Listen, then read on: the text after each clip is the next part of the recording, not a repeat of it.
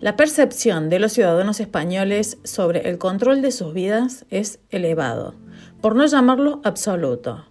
La realidad de los ciudadanos españoles sobre el control de sus vidas es bajo. El gobierno social comunista sabe esta información. El ciudadano español no. El gobierno se encargará de que así siga siendo. Los ciudadanos españoles creen estar en una democracia plena, la realidad es que viven bajo una democracia defectuosa. Esta es una información que brinda The Economist. La información se refería exclusivamente a España, pero no está muy alejado del resto de los países occidentales que, como siempre, se siguen llamando democráticos, se siguen considerando países libres, pero muchos sabemos que ya no son países libres. Planear nuestra vida, planear nuestro futuro qué piensa nuestra mente o qué nos gustaría hacer en un corto, mediano, largo plazo, parece que se está convirtiendo en cosa del pasado. Existe gente que no planifica nada. No sé cómo le irá en sus vidas, no sé si da buenos resultados o no. Yo de adulta siempre he creído que tiene que haber un orden en nuestras vidas y no estoy para nada de acuerdo con la gente que dice vivir el momento. Yo vivo el momento. No sé cómo lo hacen, porque yo de chica lo hice y no me fue nada bien. Entonces, normalmente suelo aprender de los errores a la primera. Si nosotros somos capaces de planear qué ropa nos vamos a poner mañana, qué vamos a cocinar hoy, entre infinidades de decisiones que tomamos por día, como mínimamente no vamos a planear qué hacer de nuestra vida. A donde nos lleve el viento, dirán muchos. Los que pensamos a futuro, los que prestamos atención a lo que los demás no prestan, somos, bueno, hoy ya comúnmente llamados conspiranoicos. Y puedo decir que se ha convertido prácticamente en un halago. Pero me es imposible no pensar qué hará la gente de su vida ante los acontecimientos actuales. ¿No ven la amenaza? Si no es el virus, es el cambio climático, la pandemia, la inflación, la escasez alimentaria, suplantada por alimentos transgénicos, no sé cómo se llaman, el transhumanismo, que nos quieren meter órganos de animales en el cuerpo, no sé. Se viene el fin de las democracias, que es lo que le decía recién, y como consecuencia se viene lo que sería el, el fin de los derechos y libertades de los seres humanos. A pesar de tener estas amenazas en sus rostros, la gente sigue como si nada. Lo bueno de no tener tanta información es que vives normalmente como si nada pasara. Lo malo de desconocer esta información es que te va a coger de sorpresa. Y las decisiones que tengas que tomar en el momento puede ser que sean a puras prisas y van a ser las opciones que haya en el momento. Como la mayoría de los que escuchan este tipo de audios o leen este tipo de, de artículos, ya saben que nuestra supervivencia está en riesgo y no porque la naturaleza así lo quiera, sino porque otros seres humanos que se consideran especiales así lo han decidido. La gente tiene esto en sus narices, lo ve prácticamente todo el día en redes sociales, en la televisión, pero no reacciona. ¿Y entonces qué hacemos? Ellos no lo ven, nosotros sí lo vemos, ¿qué hacemos? Solo nos queda aceptar la realidad aunque nos duela, no podemos confiar en que la gente no permitirá tal o cual cosa, porque la gente sí lo va a permitir. Ya sea por ignorancia, porque es desentendida, porque se cree exenta a lo que le pasa a otros. No lo sé, pero la gente cada día va ampliando más su margen de tolerancia con los políticos, con la corrupción, con las medidas que van tomando, que cada vez nos van arrinconando y nos van quitando libertades. Y la gente a todo eso lo sigue permitiendo y lo sigue tolerando porque obviamente que se disfraza de protección, de, no sé, las barbaridades que dicen. Y estamos hablando de gente adulta que no se da cuenta. Entonces tenemos que aceptar que lo que nosotros hoy consideramos inaceptable a ciertas medidas, la gente lo va a aceptar. Lo peor es que son mayoría. Y no podemos luchar contra eso. ¿Qué haremos al respecto? Después de llevarnos la mano en la cabeza, buscar nuestro refugio, buscar cómo nos la vamos a arreglar, Mucha gente está yéndose al campo a vivir, mucha gente está empezando a sembrar, tratar de, salir de, del sistema, como quien diría.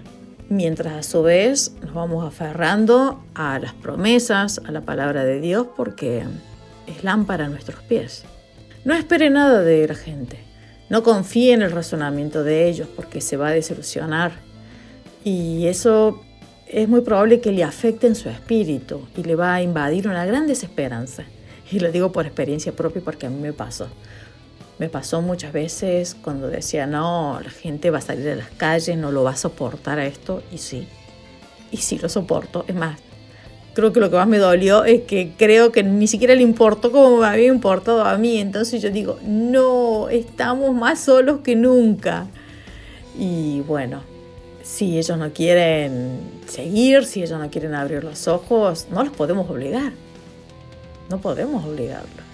No estoy diciendo de abandonar el prójimo, por favor, sino de seguir nuestro rumbo. Y quien se quiera sumar, pues bienvenido va a ser. Después de darle tantas vueltas a la cabeza, el Espíritu Santo me trae a memoria de que si Dios lo permite es por algo. En Isaías 55:9 dice, porque como los cielos son más altos que la tierra, así mis caminos son más altos que sus caminos y mis pensamientos más que sus pensamientos. Entonces, bueno, hago un suspiro y digo, tiene razón. Y de nuevo, como dije antes, es algo que no me gusta, que no lo entiendo.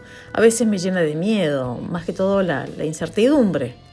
Y la ansiedad me quiere devorar. Y vuelvo a la Biblia. Y leo, por ejemplo, en Mateo 28, 20, que dice, de una cosa podrán estar seguros, estaré con ustedes siempre, hasta el fin del mundo. Y es como un combustible para nosotros permanentemente porque vamos, la situación es, es importante, es un poco heavy. Cada mañana salgo al balcón de mi casa por unos minutos a tomar sol. Me pongo a hablar con Dios mirando el cielo. Es un hábito que obtuve gracias a los médicos disidentes que decían que nos tenía que dar sol una cierta cantidad de minutos por día para reforzar nuestro sistema inmune con vitamina D. Entonces empecé a hacer eso y lo hago hasta el día de hoy todos los días y creo que lo voy a hacer siempre porque me gusta ese momento. Y bueno, y me pongo a mirar al cielo y le pregunto, ¿por qué? Le empiezo a preguntar muchos por qué. Muchos por qué que están que quedan entre él y yo. Le reclamo sus promesas por ejemplo, como la de Filipenses 4.7, que dice, así Dios les dará su paz. Esa paz que la gente de este mundo no alcanza a comprender, pero que protege el corazón y el entendimiento de los que ya son de Cristo. Y bueno, como pueden ver, no soy una cristiana perfecta. Y agradezco ser consciente de ello, porque esto me permite no confundirme y no creerme nunca mejor que otros. Es por eso que le pido que todo lo que usted pueda llegar a escuchar en estos audios o leer en el artículo, solo retenga lo bueno. A mí me encanta hacer planes, soy demasiado soñadora. Tenía muchas ganas de viajar y conocer Europa. Lugares muy puntuales. Pero bueno, em, esos planes se han frustrado por el impedimento a viajar y luego por las condiciones que yo no estoy dispuesta a aceptar. Los he tenido que posponer hasta que eliminen los pasaportes. Lo preocupante de esto es que parece que la gente se está acostumbrando a vivir limitada y condicionada, y eso no es un buen síntoma. O sea, así que solo Dios sabe de cómo seguir a todo esto, pero yo no tengo ni la menor idea de cómo va a salir todo, ni qué va a suceder mañana. Pero lo que sí es que estamos vivos y nos toca seguir. Tenemos que seguir. Nunca en la vida de lo que uno ha planeado hacer estuvo garantizado de que saldría como se lo esperaba, mucho menos ahora con semejante caos mundial.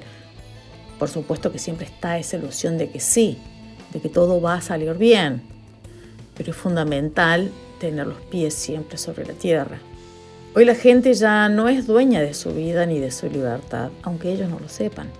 Pero podrán arrancarnos esto tan preciado a todos, como nuestra libertad, pero lo que nunca van a poder quitarnos son esas palabras que escritas están. Puedes olvidártelas como me sucede a mí a veces, pero si buscas tu Biblia, allí van a estar y te van a instar a seguir, como me instan a mí. Nunca sabremos cuántas dificultades se vendrán, pero seguimos, siempre conscientes de que las probabilidades de éxito pueden ser escasas, pero no son nulas. Y tienes prisa cuando sabes que te quedas sin tiempo. Una vez que acepta que has hecho todo lo humanamente posible para alertarle a la gente de que se viene un tsunami, pero no oyen, te paras enfrente de ellos y ni siquiera te ven, con mucho pesar sabes que algunos se quedarán en el camino, pero ya nada puedes hacer. Y te toca soltar. Es el momento de hablar con quienes sí te quieren escuchar. Y es por eso que hoy estás aquí. A las personas como yo no nos interesa estar vivos si no podemos perseguir nuestros sueños, independientemente de cómo resulte. Porque hay algo peor que el fracaso. Los que dejan de soñar se mueren, estando vivos. Las personas como yo no le encontramos sentido a la vida si nos rendimos al ver un panorama minado de personas autodestructivas y un pronóstico nada alentador. Pero tenemos la obligación moral de seguir. Dice Dios en su palabra que la fe es la certeza de lo que se espera y la convicción de lo que no se ve. ¿Qué pasa si ocurre un milagro? Muchos tenemos la fe de que todo esto puede ser revertido, de que la perseverancia, a pesar de, nos dará una satisfacción, que algún día diremos, bueno, todo valió la pena, menos mal que seguimos y no nos rendimos, porque todo valió la pena. Ahora recuerdan o se dan cuenta por qué los no vacunados no nos hemos muerto. Aunque si uno le pregunta a las personas amantes de la vacunación esta obligatoria, ¿cómo puede ser que los no vacunados aún estén vivos y no tienen explicación para darte? Bueno, no nos hemos muerto, porque no nos vamos a morir cuando lo digan una manga de sectarios, sino cuando Dios diga, hasta aquí llegamos y hayamos logrado el propósito por el cual Él nos ha creado. Vamos a seguir aunque sea solos.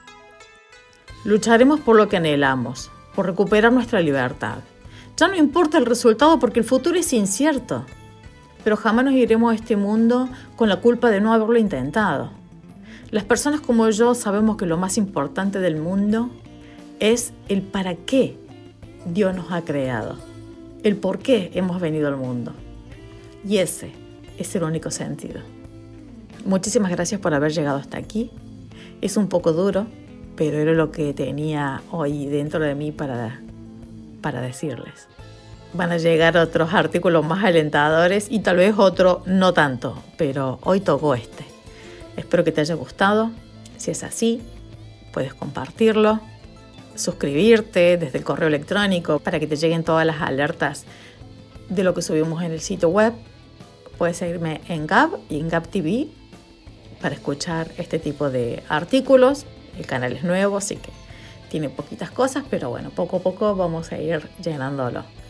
Un placer que me hayas acompañado. Espero que esto te sirva para que veas que si tienes conflictos con tu mente, con tu razonamiento, con tu espíritu, con la palabra de Dios, con lo que ven tus ojos, a veces no entiendes nada, no te preocupes porque no eres el único. Somos varios. Así que bueno, muchísimas gracias. Nuevamente te mando un beso muy grande, que el Señor te bendiga y nos estamos escuchando nuevamente en cualquier momento. Un placer. Chao, chao.